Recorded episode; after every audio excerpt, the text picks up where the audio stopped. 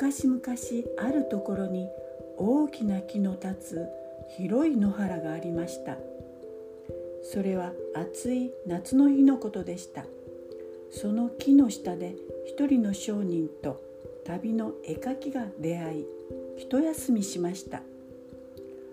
同じ旅人同士の2人はすぐに打ち解けて話しました。商人は早速身の上話を始めました。いろいろな商売をしたけれどみんな失敗してしまったというのです。絵描きは最初熱心に聞いていましたがそのうちこっくりこっくり居眠りを始めました。すると不思議なことが起こったのです。絵描きの鼻の穴からアブが一匹飛び出してどこかへ飛んでいったかと思うとまた戻ってきて絵描きの鼻の穴に入ったのです。これを見た商人はびっくりして目を丸くしました。不思議なことがあるもんだ。やがて居眠りから覚めた絵描きは「はあておかしな夢を見たもんだ」と言って商人に自分の見た夢を絵に描いて見せながら話し始めました。どこだか知らないが山があってな。それを越えると立派な長者のお屋敷があったのじゃ。そこの庭に白い花の咲く椿の木があってな。一匹のアブがその椿の根っこを掘れとうるさく飛び回るので掘ってみたのじゃ。するとするとどうしたんですかい？商人は身を乗り出しました。小金がいっぱい入った亀が出てきたんじゃ。なんとも不思議な夢を見たもんじゃ。話し終わった絵描きは絵筆を持ったまま目をパチパチさせました。一方商人はさっきアブが飛んでいった方角をじっと見つめていましたが突然絵描きの方を向いて叫びました「よしその夢あっしが買った。売ってくれ」なんだって？夢を買う？お前さんこれはただの夢なんだよ。馬鹿げたことを言う人じゃ。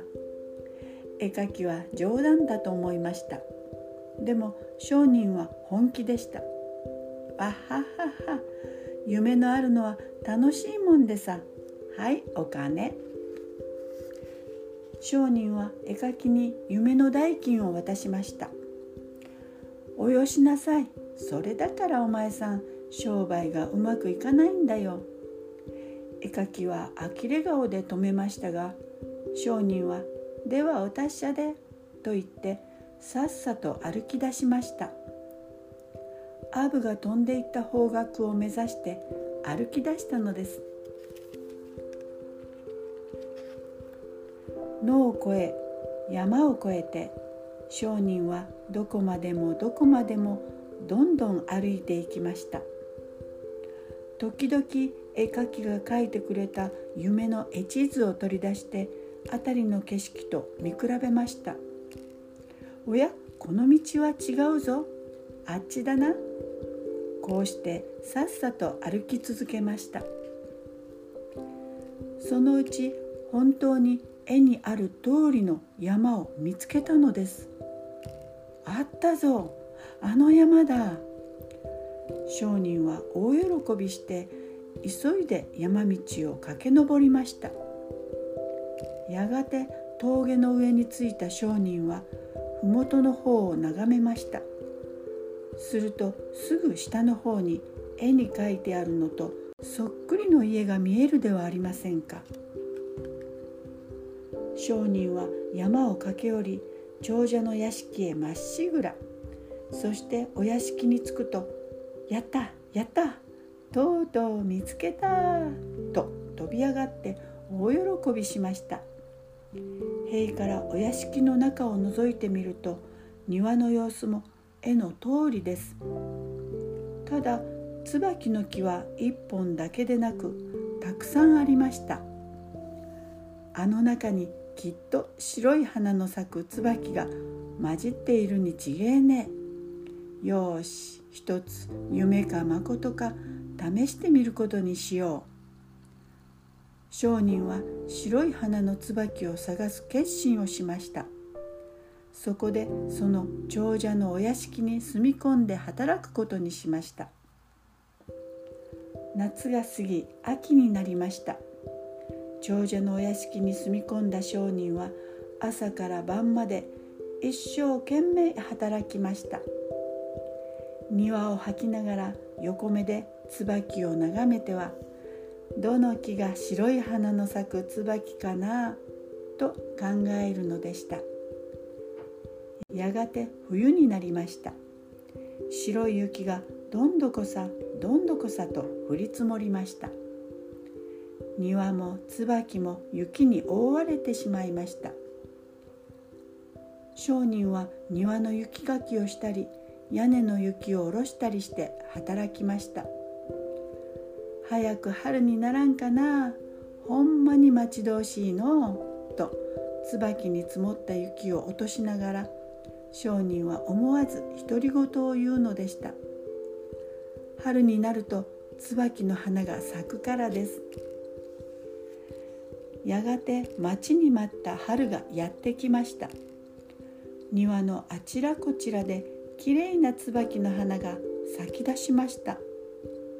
ところがどの椿もみんな赤い花でした。白い花はどこを探しても一つも見当たりません。商人はがっかりしました。でも池に落ちた赤い花を見ているうちに気を取り直しました。何か白い花の咲けないわけがあったに違いない。うんそうだ。来年の春を待つことにしよう。気を取り直した商人は来年の春を楽しみにして引き続き長者屋敷で働きました。里にはまた暑い夏がやってきました。早いもんだなあこのお屋敷に来てからもう一年になる。庭を吐きながら商人は思わずつぶやくのでした。やがて夏も過ぎ二度目の秋が巡ってきました。秋が来て冬が来てと早く春が来んかの商人は白い花のことを思うと椿の咲く春が待ち遠しくてなりません。そのうちまた春が来て椿の花がきれいに咲きました。ところが今年もやっぱり赤い花ばかりでした。あれはただの夢じゃったのか。商人は誠意も根も突き果ててヘタヘタと池のほとりに座り込んでしまいました。するとその時池の水に映っている赤い花に混じって何やら白いものがぼーっと浮かび上がってきました。なんだありゃ。商人は不思議に思って近寄ってみました。その途端「いやー白い椿じゃ。あったぞあったぞ」と気が狂ったように叫び声を上げました。赤い花の中に一つだけ白い椿の花がそれはそれは美しく咲いていたのです。一年待った甲斐がありました。商人は胸をドキドキさせながら白い椿の花の根元を掘り始めました。ただもう夢中で掘り続けました。さて鬼が出るか蛇が出るか。しばらく掘ると古い亀が出てきました。恐る恐る亀の蓋を取りました。すると亀の中には黄金色をした小判がザクザク入っていました。うわー出た出た。夢が夢が本当になった。絵描きから買った夢は当たったのです。だがな待てよ。この小判は長者屋敷の中から出たもんじゃ。あっしが独り占めにするのはよくね。そこで商人は小判の半分をお屋敷に残して亀を背負ってそのお屋敷を出ました。こうして買った夢から小判を手に入れた商人は間もなく江戸に上りました。そしてその小判を元手に人を雇って大きな商売を始めました。商売はたちまち大繁盛やがて江戸でも指折りの立派な商人になったということです。